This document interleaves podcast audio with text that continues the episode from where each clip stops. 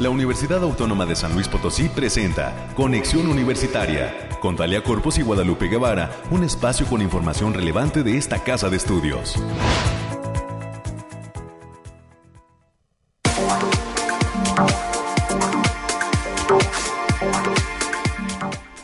Hola, hola, San Luis Potosí, bienvenidas y bienvenidos a este espacio de conexión universitaria. Gracias a todos por su sintonía a través de Radio Universidad.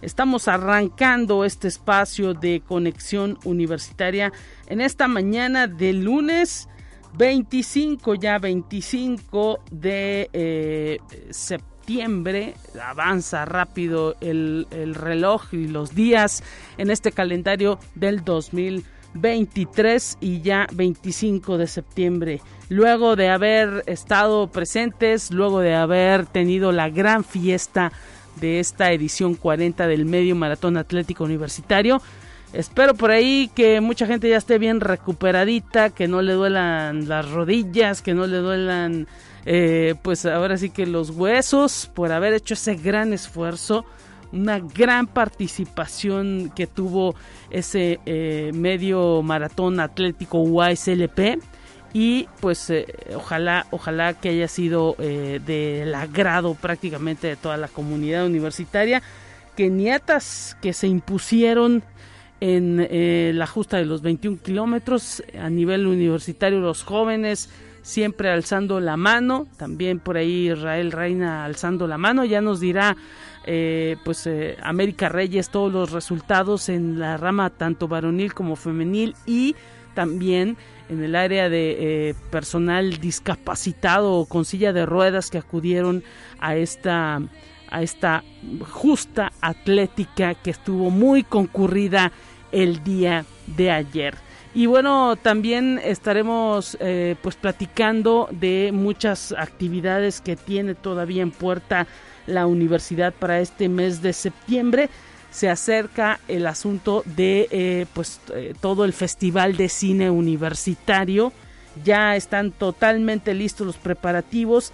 En los temas culturales hoy estaremos abordando el tema. Más adelante estaremos platicando pues con alguna de los talleristas que estarán presentes en esta universidad en unos días más. Hoy estaremos recibiendo también los temas climáticos desde el Bariclim con Alejandrina Dalemese. Más adelante estaremos platicando con ella. Eh, recibiremos, por supuesto, a América Reyes con todos los pormenores de este medio maratón atlético.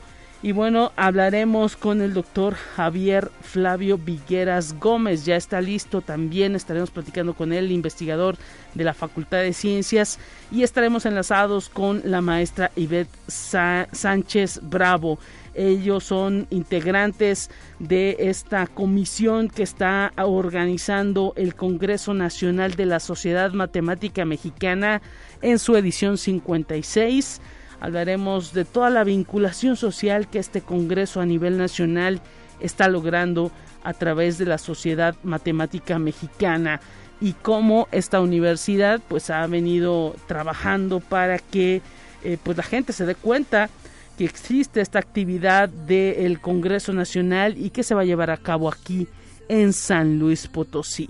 Además estaremos platicando con eh, personal del Instituto Mexicano del Seguro Social Hoy arranca la Semana Nacional de Donación de Órganos y Tejidos para todos aquellos que están interesados en los temas de donación, cómo ser un donante. Estaremos platicando con el doctor Claudio García Perales.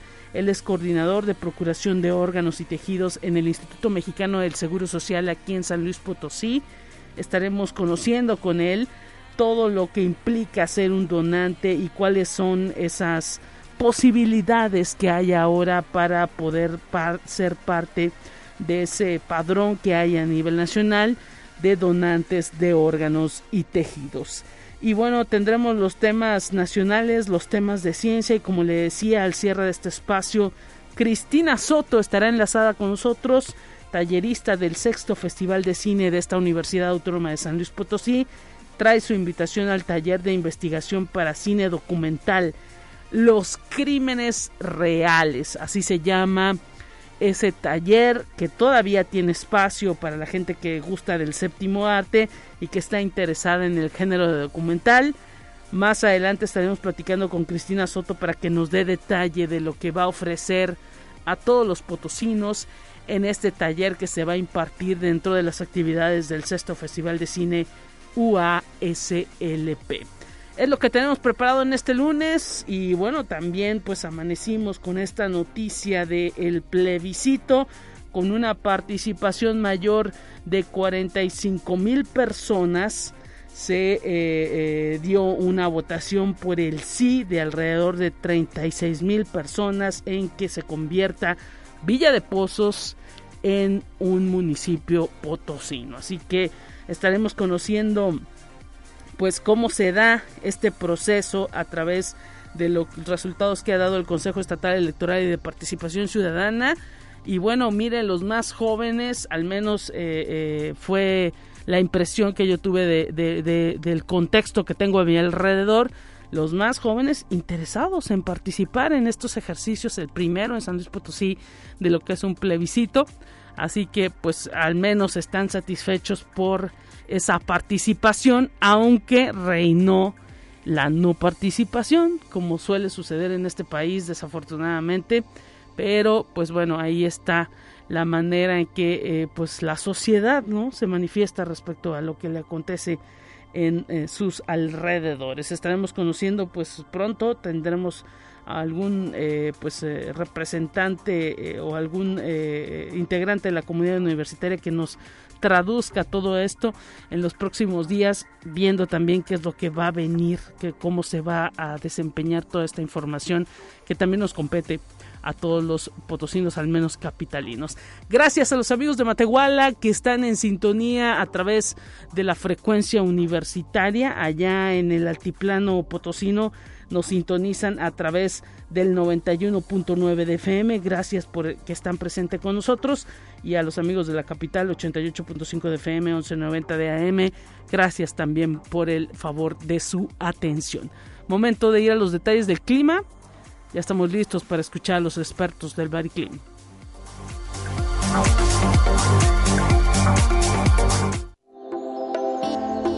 Aire, frío, lluvia o calor.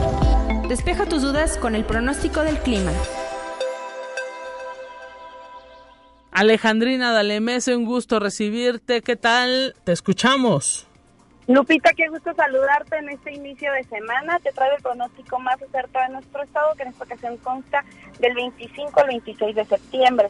En general, para esta semana tendremos en nuestro estado cielos mayormente despejados con espacios de nubosidad ligera dispersas, además de vientos moderados con ráfagas moderadas a fuertes estas condiciones se presentan debido a un sistema de alta presión asociado al paso de un nuevo sistema frontal, lo que fomenta ráfagas de viento moderado a fuerte con potencial de formación de tolvanera, principalmente en el altiplano y el centro de nuestro estado. Ahora lo desplazamos por zona y en el altiplano potosino estarán con temperaturas máximas de 34 grados centígrados y mínimas de 17. Cielos mayormente despejados con algunas nubes dispersas. Esperan vientos ligeros de 10 kilómetros por hora y ráfagas moderadas que pueden superar los 20 kilómetros por hora.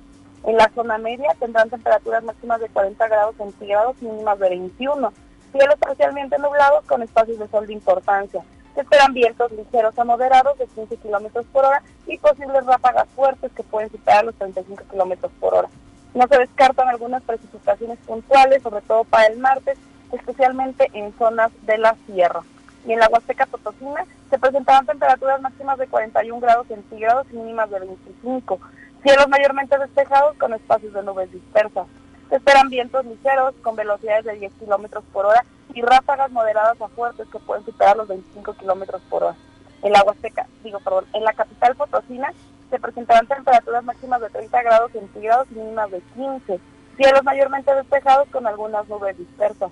Habrá potencial de vientos moderados de 20 kilómetros por hora y ráfagas moderadas a fuertes que pueden superar los 40 kilómetros por hora. Ahora, nuestras recomendaciones para estos días, Lupita, es avisarles que el factor de radiación ultravioleta se encuentra a nivel extremo, por lo que se recomienda evitar la exposición al sol prolongada por lapsos mayores a 25 minutos consecutivos en horas de mayor insolación. Les recomendamos el uso de bloqueador solar, mantenerse bien hidratados y tener actividades dentro, en, interior, eh, a la hora de la mayor exposición solar. También les avisamos que tenemos alerta por altas temperaturas en la mayor parte del estado, por lo que se invita a todos a atender las recomendaciones para evitar golpes de calor. Hasta aquí el pronóstico. Muchísimas gracias Alejandrina, esto último que detallas lo tomaremos muy en cuenta. Un abrazo para ti y para toda la comunidad del Bariclim. Un abrazo y bonito inicio de semana para todos. Gracias. Y pues sí, hay que tomar muchísima agua. Ocho vasos recomiendan los, los expertos en salud. Y pues a los niños, a los adultos mayores que luego pues casi no toman agua, hay que pedirles que, que sí, que tomen sus ocho vasos diarios y pues tratar de no traerlos en el sol 3 de la tarde, 12 del mediodía, hay que pues evitar salir pues si tiene que salir, caminar, tratar de cruzarse la acera al lado que hay sombra. Y si no fuera así, pues tratar de utilizar una sombrilla, a tener también eh, algunas gorras o sombreros para evitar esa exposición directa al sol, utilizar bloqueador, no importa el grado de de protección UV, simplemente con que lo tenga y estarse poniendo constantemente cada dos horas más o menos hay que colocarnos bloqueador para evitar problemas en la piel eh, y todas esas situaciones que implica la exposición al sol. Tenemos más en esta mañana.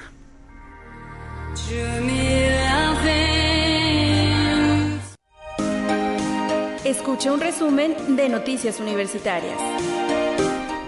Y llega corriendo América Reyes ya luego de haber eh, tenido ese ejercicio de la carrera 4K. América, ¿cómo te sentiste? Bienvenida y gracias por estar presente. Hola Lupita, muy buenos días para ti, para todos. Pues no, no corrí Lupita, nomás caminé, pero, pero la verdad sí estuvo bien, ¿eh? Estuvo, yo nunca había participado en una cosa de este tipo, pero la verdad muy bien.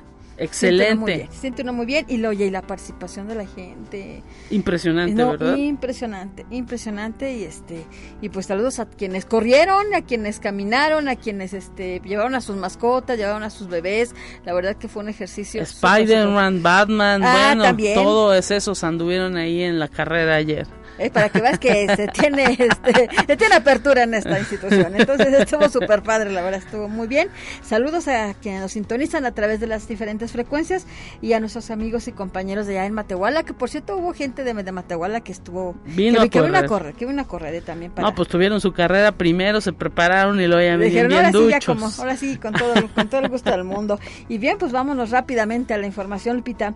Eh, el día de ayer, el doctor Alejandro Cermeño eh, destacó que es este 40 medio maratón UASLP logró congregar a muchísimas personas, lo que refleja la relevancia que la universidad tiene para su sociedad. El evento representó una gran fiesta y resultó impresionante la cantidad de participantes festejando el centenario de nuestra autonomía. Cabe mencionar que en esta edición se contó con la presencia de corredores keniatas, así como del interior del estado y de entidades vecinas como Guanajuato, Zacatecas, Querétaro y Aguascalientes. Y por si se lo perdió el pita, vamos a darles los los ganadores de las diferentes categorías. En la categoría general femenil 21K, la keniata Salomé Kipruto fue la ganadora absoluta del primer lugar.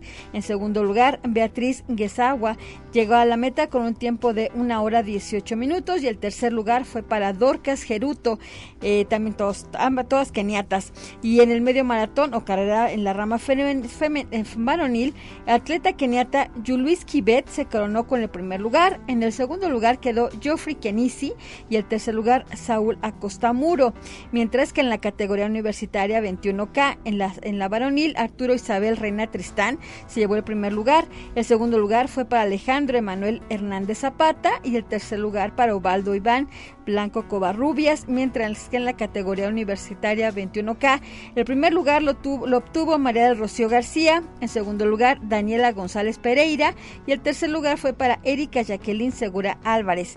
mientras que en la categoría de silla de ruedas 10K varonil, el primer lugar correspondió a José Alberto Arellano Mar, el segundo lugar para Armando Orozco Cázares y el tercer lugar fue para José Cruz Zapata, mientras que en esa misma categoría, rama femenil, la ganadora fue Silvia Ramírez Regalado.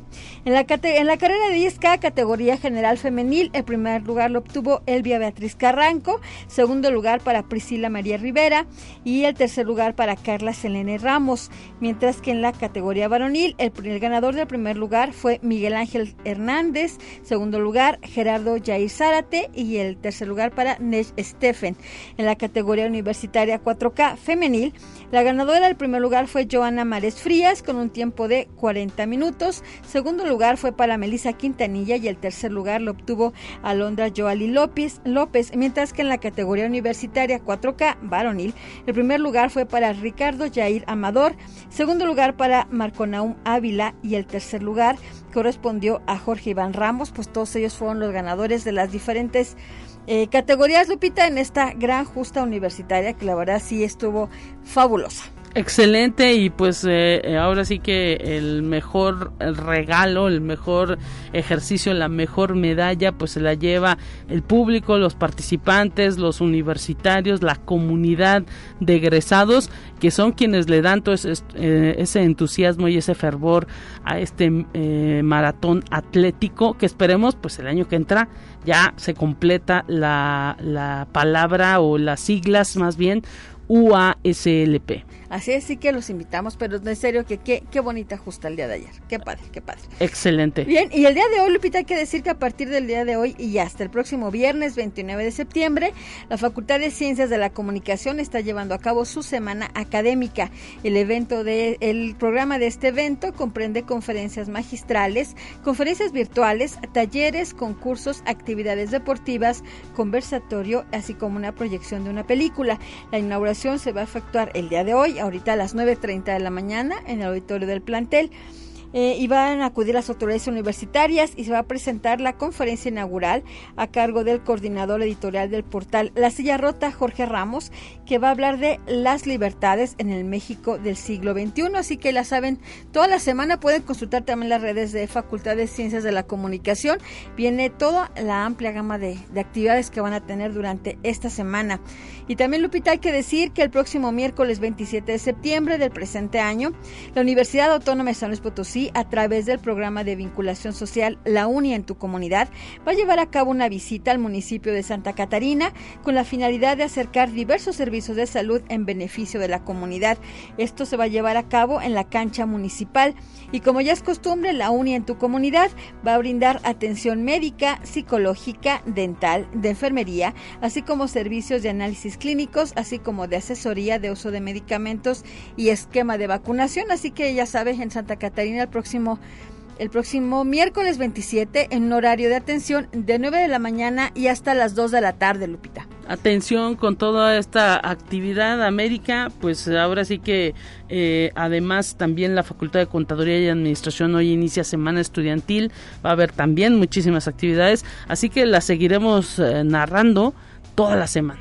Así es, Lupita, y mientras tanto, pues cuídese mucho. Muchísimas gracias, América, por ese reporte y pues enhorabuena mañana que te vuelvan a escuchar. Así es, buen día para todos, cuídese. Continuamos con más.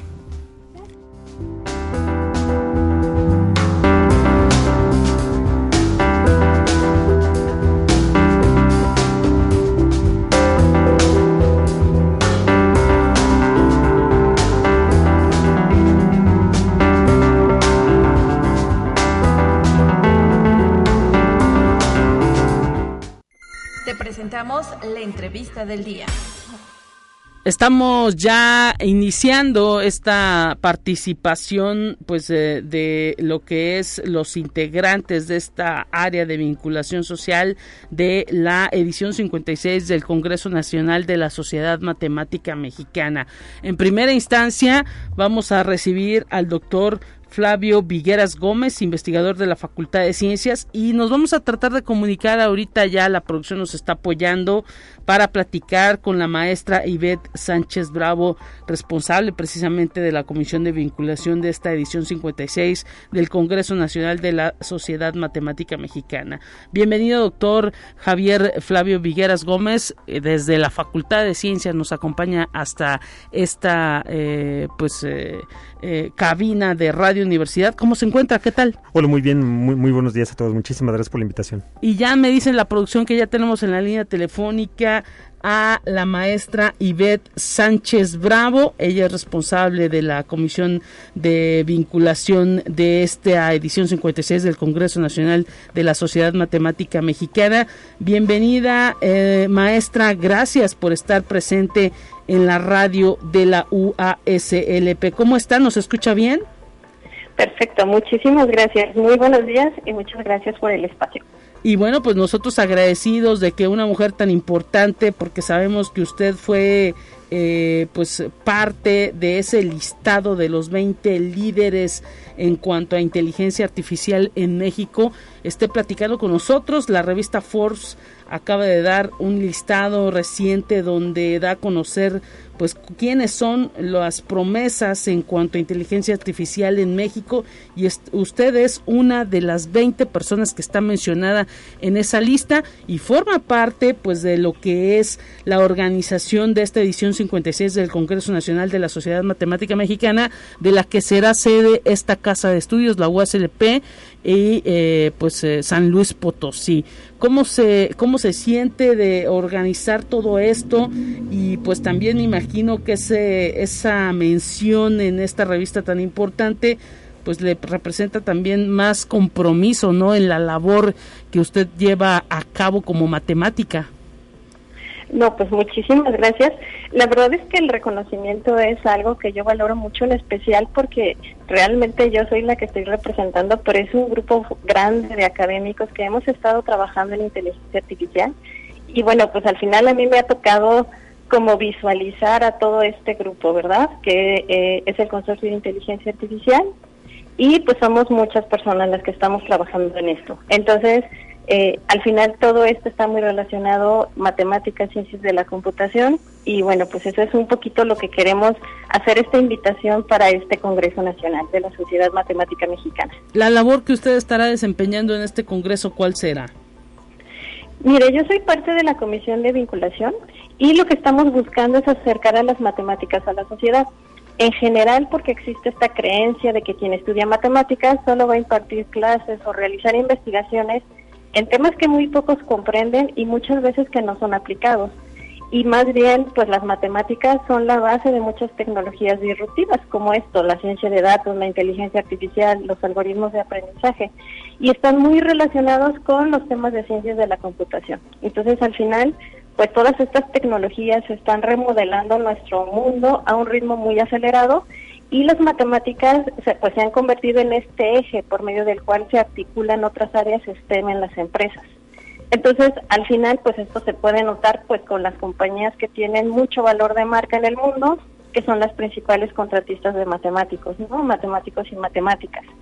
Entonces, al final lo que estamos buscando a través de este evento, pues es visualizar este componente de las matemáticas, de las ciencias de la computación, cómo están trabajando en conjunto y que al final, en específico, pues la gente que estudia matemáticas puede utilizar sus habilidades para ofrecer soluciones prácticas a problemas que pueden identificarse, eh, ya que pueden encontrar tendencias en el mercado, eh, buscar nuevas metodologías, desarrollar modelos matemáticos, diseñar simulaciones, etcétera.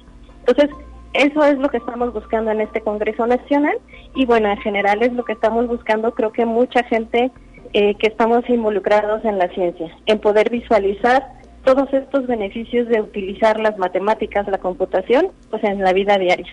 Y pues hay que decirlo, eh, ahora sí que esas principales empresas tecnológicas pues son las que cada vez eh, tenemos más presentes en la vida cotidiana, como es Google, como es Microsoft, como es Amazon, estas empresas en las que, bueno, ya prácticamente no podemos eh, eh, vivir sin ellas a través del uso del celular y de la tecnología que está presente con nosotros cada vez eh, más más de manera más directa y nos permite o nos hace doctor Flavio Vigueras la vida pues ahora sí que a lo mejor más placentera más menos complicada no Sí, claro. Sí, los, matemáticos, como comentaba la maestra Ivette, son, son, el eje que conecta varias, varias áreas en estas empresas, eh, ciencia, tecnología e ingeniería.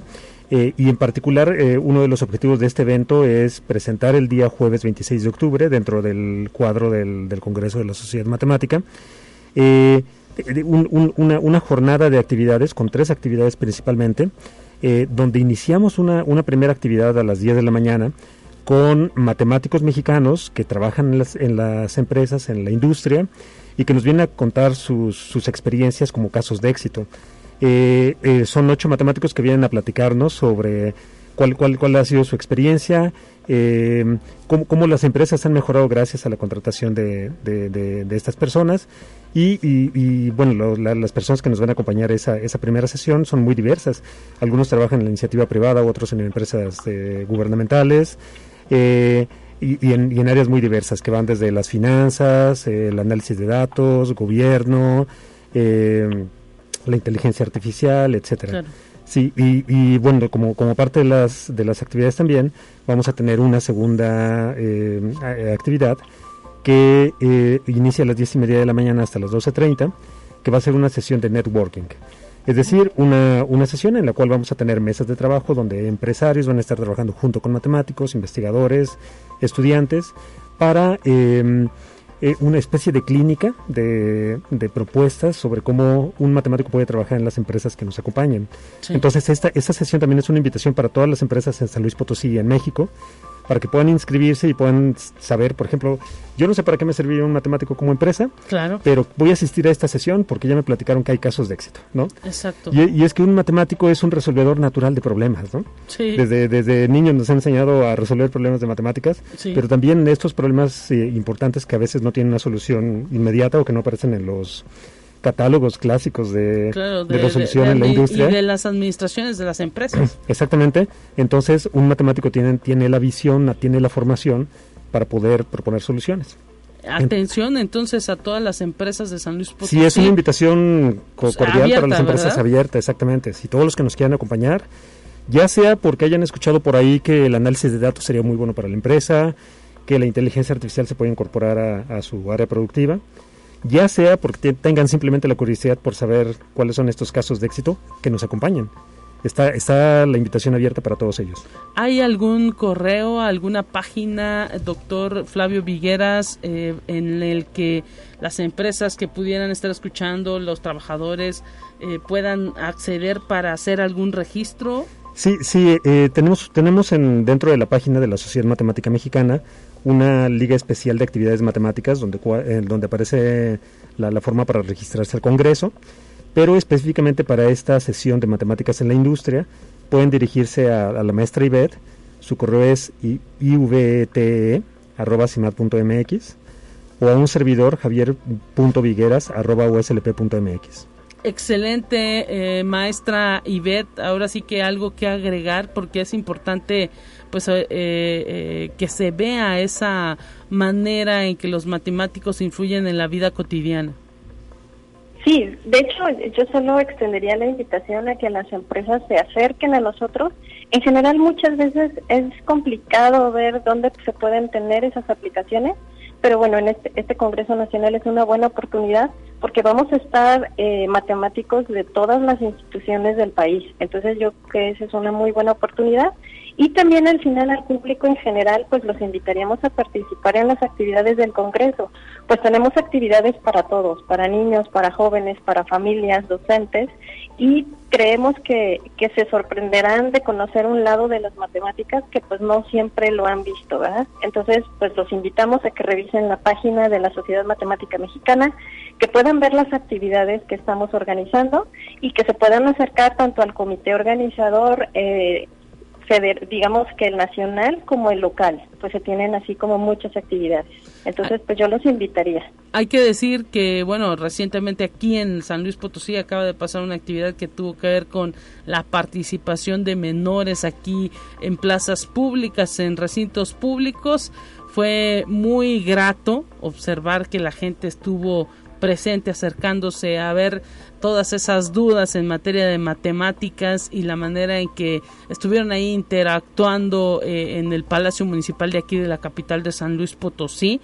Así que, pues este tipo de ejercicios los vamos a venir eh, eh, mencionando a lo largo de este espacio cuando eh, eh, pues estén marcados en la calendarización de esta edición 56 de este Congreso Nacional, del cual la UASLP es sede y por supuesto la Facultad de Ciencias, el Instituto de Física y todas esas áreas que convergen en estas dos carreras que entiendo son dos licenciaturas las que se ofrecen en materia de matemáticas, doctor Vigueras. Sí, así es, una licenciatura en matemáticas aplicadas y una licenciatura en aplicación y enseñanza de las ciencias.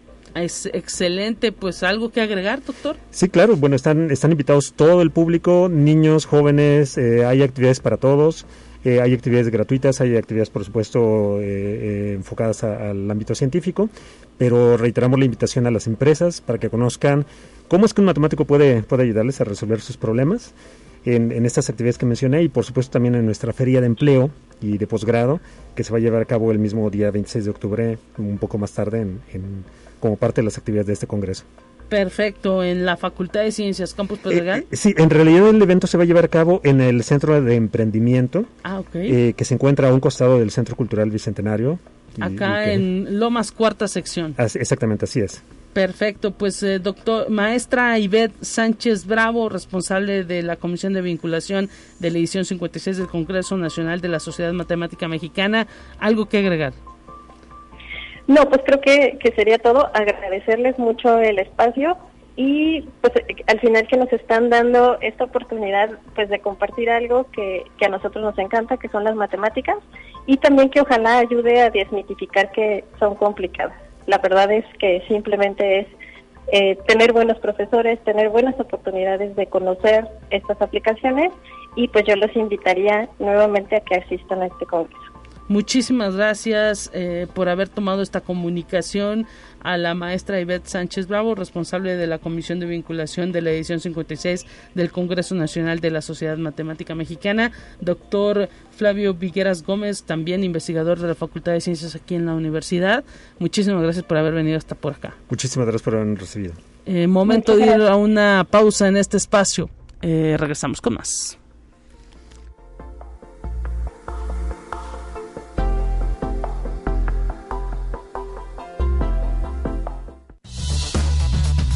Momento de ir a un corte.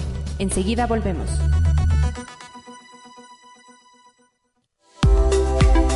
Continuamos en conexión. Volvemos con más temas. Te presentamos la entrevista del día. Estamos de regreso en conexión y nos enlazamos rápidamente hasta el Instituto Mexicano del Seguro Social, Delegación San Luis Potosí, agradeciendo la comunicación con el doctor Claudio García Perales, porque hablaremos del arranque de la Semana Nacional de Donación de Órganos y Tejidos. Bienvenido, doctor. Gracias por estar en la radio de la USLP. ¿Cómo se encuentra? Muy bien, Lupita. Muchas gracias por la invitación a participar hoy en tu programa. Y pues nosotros agradecidos, usted es coordinador de la Procuración de Órganos y Tejidos ahí en el Instituto Mexicano del Seguro Social. En esta Semana Nacional de Donación de Órganos y Tejidos, ¿qué hay que decirle al público, a la gente, para pues hacer más conciencia de los temas que tienen que ver con la donación de órganos y tejidos? Pues así es, esta semana eh, se celebra el, la Semana Nacional de Donación de Órganos y Tejidos.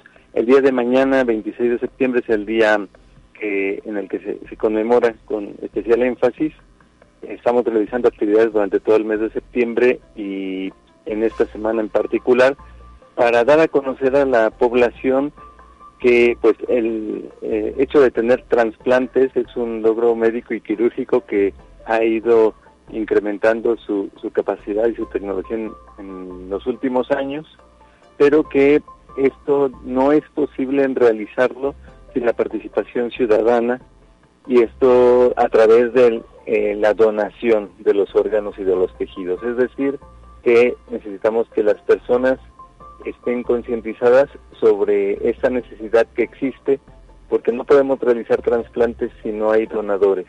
Y los donadores es toda aquella persona que puede fallecer en un contexto hospitalario o aquellas personas que lamentablemente por alguna situación, alguna lesión, eh, traumatismo, desarrollan muerte encefálica y están en condición de poder hacer donaciones de sus órganos también, corazón, pulmón, hígado, riñones, páncreas.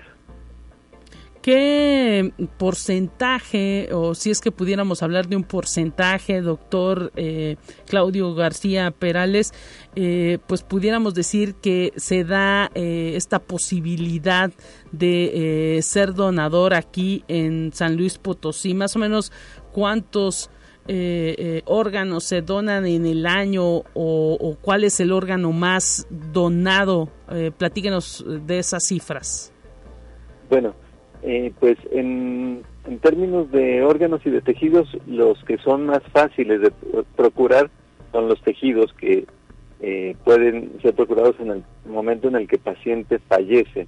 Entonces, todo paciente que fallece en un hospital y que no ha tenido un proceso eh, infeccioso que contagie al, potencial receptor o diagnósticos como cáncer, por ejemplo, puede llegar a donar sus tejidos, en este caso sus córneas. Eh, las córneas que hemos podido eh, procurar aquí en el Instituto Mexicano del Seguro son de, de, un total de seis pacientes, pero hay muchos más que pueden ser candidatos, sobre todo aquellos menores de, 70 años y que eh, no han tenido un proceso quirúrgico, por ejemplo, en sus ojos, y este trasplante se realiza en las mismas instalaciones del Seguro Social. Por otra parte, los órganos sí eh, se han dado dos eventos durante este año de pacientes que han tenido muerte cerebral y que los familiares han aceptado la donación de órganos y tejidos y donde hemos podido pues procurar eh, corazón, hígado, riñones.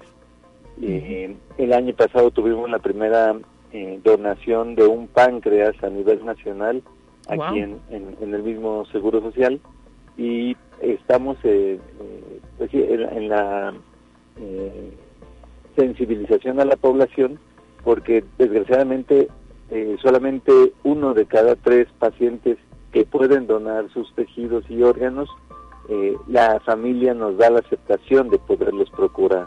Mire, interesante esto.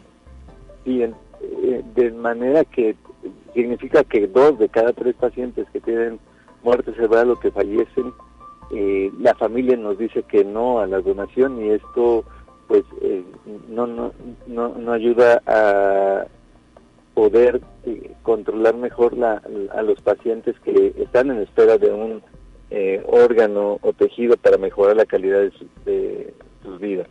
Hay todavía esa falta de conciencia entonces de que pues ahora sí que cuando alguien fallece pues eh, se puede eh, otorgar esa posibilidad de la donación. Esto es también por una falta de comunicación entre las familias porque muchas veces las personas en su, pues por ejemplo en su eh, licencia de manejo dicen sí, sí dono órganos, pero la familia es la que debe tomar la decisión, ¿no? Sí, la, familia debe tomar una decisión en, en, un momento que es muy difícil, su, su paciente acaba de fallecer o o, su familiar ha tenido una lesión neurológica grave eh, y en ese momento no saben qué decisión tomar. Es muy importante por eso que podamos hablar con, con nuestras familias y manifestar ese deseo de donar de tal manera que el familiar en el momento en el que así se le exprese que el paciente puede donar sus órganos y tejidos, pues pueda cumplir esta voluntad que haya expresado en vida la persona potencialmente donadora. Es por eso importante hablarlo en la familia, hablarlo como en vamos diferentes eh, condiciones que pueden llegar a, suceder. ¿Qué pasa si eh, si tenemos un incidente? ¿Qué pasa si si ocurre X o Y eh, situación? y, poder tomar esas decisiones y saber la familia en ese momento tan difícil que es el deseo y poder respetar ese deseo y llevarlo a cabo. Y la verdad es que muchas veces eh, cuando la familia sabe que está cumpliendo el deseo de un familiar, eh, pues llega un, una mejor resignación de, ese fallecimiento. Este, se puede llegar a tener un mejor proceso de duelo porque sabe uno que está cumpliendo el deseo de lo que su familiar manifestó.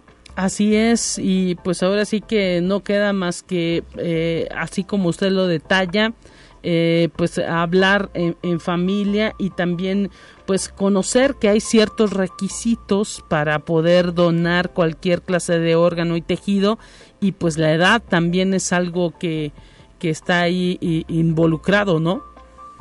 Sí, sí, sí obviamente las personas jóvenes tienen eh, un, en general mejor estado de salud y permiten que mayor cantidad de, órganos y de tejidos puedan ser tomados en cuenta para poderlos trasplantar en, un paciente. Eh, y su estado de salud, sobre todo en relación a enfermedades eh, algo extremas, como cáncer, enfermedades infecciosas, pacientes que han tenido, por ejemplo, infección por hepatitis B o C, pueden llegar a transmitir la enfermedad a través de, la donación.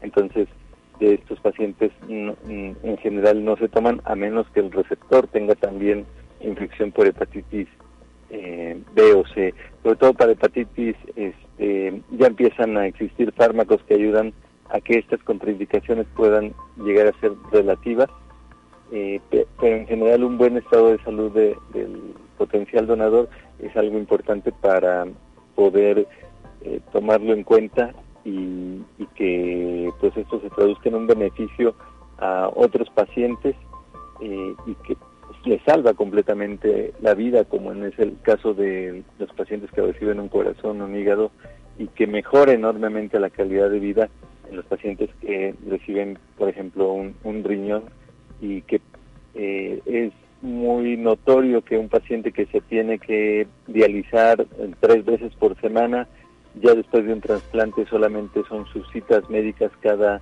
cierto tiempo, pero se incorpora completamente a sus actividades eh, habituales y a un pues, modo de vida normal. Excelente, eso es lo que hay que pensar, ¿no? Que se salva la vida de otra persona y pues ahora sí que esperemos que con este tipo de, charlas en donde se da información, en donde pues se, se, pone a disposición ahora sí que eh, parte de información de manera directa con los que están en ese en ese trato continuo de los temas que tienen que ver con la donación pues le pueda servir a la población. Hay alguna página alguna red social alguna ONG a la que los ciudadanos se puedan acercar para hablar seguir platicando o manifestar alguna duda doctor Claudio García Perales sí así es el Centro Nacional de Transplantes, eh, a través de su página web de Senatra, tiene información para el público, para profesionales de salud, y tiene también la posibilidad de hacer un registro como donador eh, eh, de manera electrónica. Existen estas tarjetas, además, que se pueden portar en la cartera o llevar consigo para manifestar el deseo de donar. Ahí es la manera en cómo se puede uno inscribir a estas listas de de, donación, de que yo deseo donar mis órganos si algo me llega a suceder. De todas maneras es muy importante que la familia esté enterada para que la familia pueda dar las autorizaciones correspondientes. En las redes sociales también eh, del Instituto Mexicano del Seguro Social se van haciendo difusión de las diferentes actividades de donación, así como los casos en los que los pacientes llegan a, aceptar también la, donación, eh, pues expone ahí los casos de, de, este éxito en la donación, así como en el trasplante. Eh, se comparten eh, algunas veces las, las fotografías, vamos, de, todos los receptores que han sido beneficiados por una donación. Este, aunque vamos, acaba de destacar que las donaciones son anónimas, no hay manera de, de conocer el, receptor quién fue su donador, ni tampoco del donador quién fue su, su receptor, este, pero están de esta manera, se hace difusión a, estas actividades eh, para que pues se, puedan observar que estos programas son son un éxito y que sí dependemos mucho de esta parte del que corresponde a la población en donde es decir sí a la donación. Excelente, doctor Claudio García Perales, coordinador de Procuración de Órganos y Tejidos en el Instituto Mexicano del Seguro Social. Muchísimas gracias por haber platicado con nosotros en esta Semana Nacional de Donación de Órganos y Tejidos. Estaremos pendientes de todas las actividades también que desde el Instituto Mexicano del Seguro Social están llevando a cabo, porque pues prácticamente nos benefician a todos. Gracias por haber eh, eh, platicado en la radio de la USLP. Muchísimas gracias por la invitación. Un, saludo. Hasta pronto, momento de información nacional y enseguida regresamos.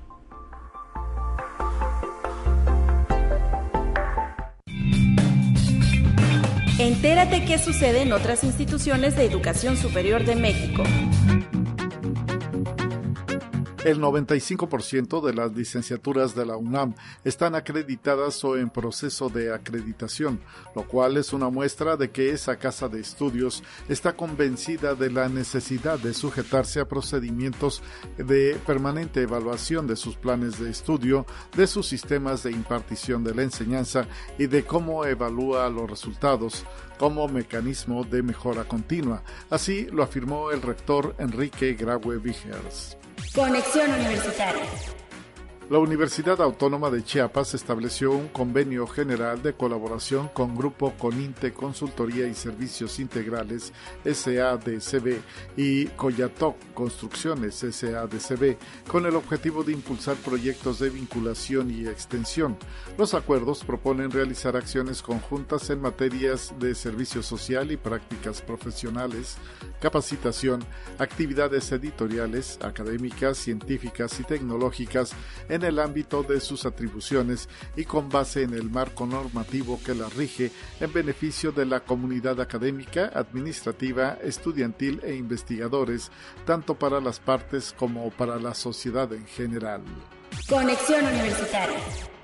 El rector de la Universidad Benito Juárez Autónoma de Oaxaca, Cristian Eder Carreño López, pidió a los funcionarios, docentes, estudiantes y a toda la comunidad universitaria en general mantenerse atentos ante cualquier amenaza que acecha el desarrollo de la casa de estudios y detalló que hay algunos que no se resignan a que la universidad esté cambiando y va a seguir cambiando, pero si todas, todos somos una sola fuerza en unidad, se recuperarán los espacios de la academia, de la cultura, del conocimiento y ningún adversario podrá contra la institución.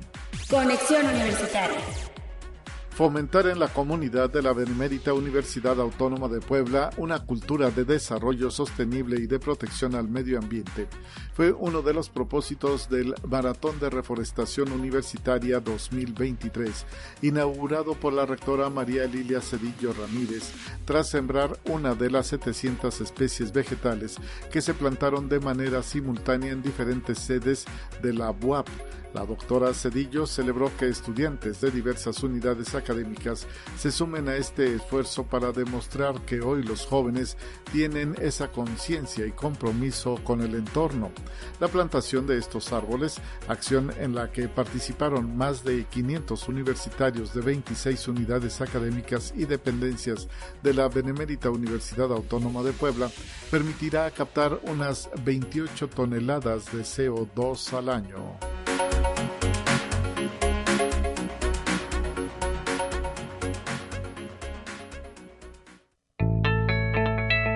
La UNI también es arte y cultura. Estamos ya para cerrar este espacio informativo, agradeciendo en la línea telefónica la presencia de Cristina Soto, tallerista de este sexto Festival de Cine de la USLP. Nos viene a invitar a este taller que ya va a impartir, que lleva por título Investigación para Cine Documental los crímenes reales. Cristina, muchísimas gracias por tomar la comunicación en esta radio de la Universidad Autónoma de San Luis Potosí. ¿Cómo está? Hola, ¿qué tal? Buenos días. Muy bien. Muy agradecida de la invitación al taller y también de estar aquí contigo. Y esta pues mañana. nosotros también, porque pues cada vez toma más fuerza, más auge esta participación de lo que es el sexto Festival de Cine en esta universidad en San Luis Potosí. Y pues ahora sí que siempre eh, hablamos con los talleristas respecto a la importancia de que se dé un festival en provincia, en San Luis Potosí, en el centro del país como este. Mira, es muy importante este tipo de iniciativas en el sentido de que hay una gran necesidad de que entre creadores podamos ver nuestras obras y hablar sobre ellas, compartirlas. En este caso, eh, San Luis Potosí, igual que muchos otros estados, han tenido una gran, eh, digamos, avance y mucho desarrollo de cine. Eh, poquito a poco la gente se va interesando más. Los estudiantes, sobre todo de comunicación, son los que normalmente tienen este tipo de iniciativas y de alguna manera que nosotros visitemos San Luis Potosí es una gran oportunidad para que nosotros conozcamos las obras que se están produciendo allá, para que personas de otros estados también lleven sus películas a San Luis Potosí y pueda haber una comunicación entre todos los creadores para eh, conocer las nuevas eh, propuestas cinematográficas y que entre todos podamos desarrollar nuevas ideas. En este caso, eh, bueno, yo voy a llevar este taller de investigación para crímenes reales y la idea un poco es ayudar a, todos los asistentes, ya sean de San Luis Potosí o de otras latitudes, a que podamos desarrollar nuevas ideas en las formas de creación de cine documental, sobre todo que tiene que ver con, temas policíacos, eh, y que de alguna manera pues podamos eh, incentivarnos, ayudarnos entre todos a mejorar estas narrativas. Así es, esas narrativas que pues están cautivando cada vez más al público mexicano, al público internacional y pues que uno ya con esta globalización pues no sabe en dónde puede estar, no sé, quizá la historia o el guion que lo lleve al estrellato, al, al, al guionista, al productor, a la obra en general, a la película, ¿no? Así es. Eh, mira, además, en, en, el caso de este tipo de documentales, eh, como sabemos, hay un, en todo el país, desde hace muchos años, ha habido un incremento en, en la violencia. Entonces, muchas veces los, los cineastas, los estudiantes, la gente que produce cine, estamos teniendo la necesidad de contar estas historias ya sea como una necesidad de denuncia, a veces también como una, eh, como una necesidad de investigación, de hablar del tema, de generar eh, reflexión al respecto. Y por eso, digamos, es que esta propuesta de taller está enfocada en crímenes reales, porque al final, eh, dada la cantidad de situaciones de ese tipo que está pasando en todo el país, la producción de este tipo de, de estos temas se ha incrementado y eh, digamos esta propuesta de mi parte es plantearles eh, formas de investigación de temas jurídicos y judiciales em, con respeto a derechos humanos sobre todo para que eh, pueda haber de, alguna manera una aproximación a estos temas desde el ámbito de la de la ética de la ética perdón de la ética periodística y también que podamos de alguna manera dar luz a este tipo de temas que son tan difíciles, que son tan complejos, pero que en este momento son tan necesarios de, revisar incluso a nivel cinematográfico. Y además de ofrecer este taller, usted estará el próximo miércoles 4 de octubre otorgando una charla, una eh, eh, conferencia en una de las facultades de esta universidad, la Facultad de Derecho Abogado Ponciano Arriaga Leija, y que estará compartida con Alberto Arnaut. Así es, mira, en el año 2000, el año pasado, en diciembre de, 2022, eh, estrenamos una película en Netflix que se llama A Plena Luz y justo es eh, respecto a estos temas. Es sobre eh, el asesinato de cinco personas en la colonia Narvarte. Nosotros estuvimos alrededor de cuatro años en la investigación de este caso y de alguna manera vamos a llevar esta, esta charla en esta facultad para poder hablar de nuestra experiencia en la realización de la película pero sobre todo también para poder aportar a los asistentes eh, ideas de cómo ellos puedan también trabajar sus propias investigaciones. Nosotros en este caso, obviamente, eh, la investigación estuvo muy centrada en la creación de la película. Sin embargo, eh, tuvimos una serie de, de asesores, digamos, tanto peritos, abogados, que nos ayudaron a entender todo el tema jurídico y de alguna manera que nos ayudaron también a plasmar la película en esos términos, para entender, eh, digamos, todos estos tecnicismos tan complicados, eh, de pronto que hay en, los carpetas de investigación, para poder entender el nuevo sistema procesal, en fin. Entonces, esa es, digamos, la, la charla que vamos a tener en este día para poder intercambiar ideas con las personas que están abocadas directamente a esos temas y que eh, podamos tener una comunicación más plena si ellos incluso tienen la necesidad de plantear estos temas a nivel cinematográfico. Claro que sí, y pues ahí invitados todos también, además de este taller que se ofrecerá dentro del sexto Festival de Cine USLP, a la charla el próximo miércoles 4 de octubre al mediodía en la Facultad de Derecho con entrada libre, charla con Alberto Arnaut y Cristina Soto a plena luz caso Narvarte, los crímenes reales. Muchísimas gracias Cristina Soto por haber platicado en este espacio de conexión en la radio de la Universidad Autónoma de San Luis Potosí y pues te esperamos que pronto eh, eh, ya estarás por aquí por la capital potosina. Esperemos que haya mucho entusiasmo de acudir a tu taller y a esta charla que será eh, el próximo 4 de octubre. Claro que sí, muchísimas gracias por la invitación y eh, abierta a las necesidades de todos. Muchas gracias. Hasta pronto y bueno, pues recuerde, se acerca ya el sexto Festival de Cine Universitario y esta participación de Cristina Soto, tallerista, será importante dentro de esta actividad aquí en la UASLP. Momento de decir adiós en este espacio de conexión. Quédese en sintonía de Radio Universidad. Mañana mi compañera Talia Corpus en estos micrófonos. Pásela bien. Hasta pronto.